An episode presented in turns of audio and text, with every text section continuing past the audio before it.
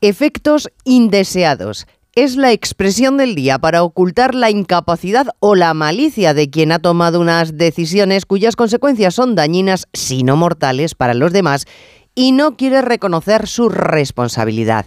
Efectos indeseados es para Putin la caída de un helicóptero en Ucrania con decenas de personas a bordo, al menos una veintena fallecida, entre ellas el ministro de Interior ucraniano efectos indeseados es para el ministro de Presidencia español que queden en la calle abusadores y maltratadores fruto de una chapuza legislativa como la ley del solo sí es sí y la soberbia gubernamental de no cambiarla. Efectos indeseados es, en fin, que Pera Aragonés haga de anfitrión de Sánchez y Macron mañana en Barcelona mientras su partido monta en la calle una manifestación inspirada por el volveremos a hacerlo, con todo lo que el gobierno ha hecho por él.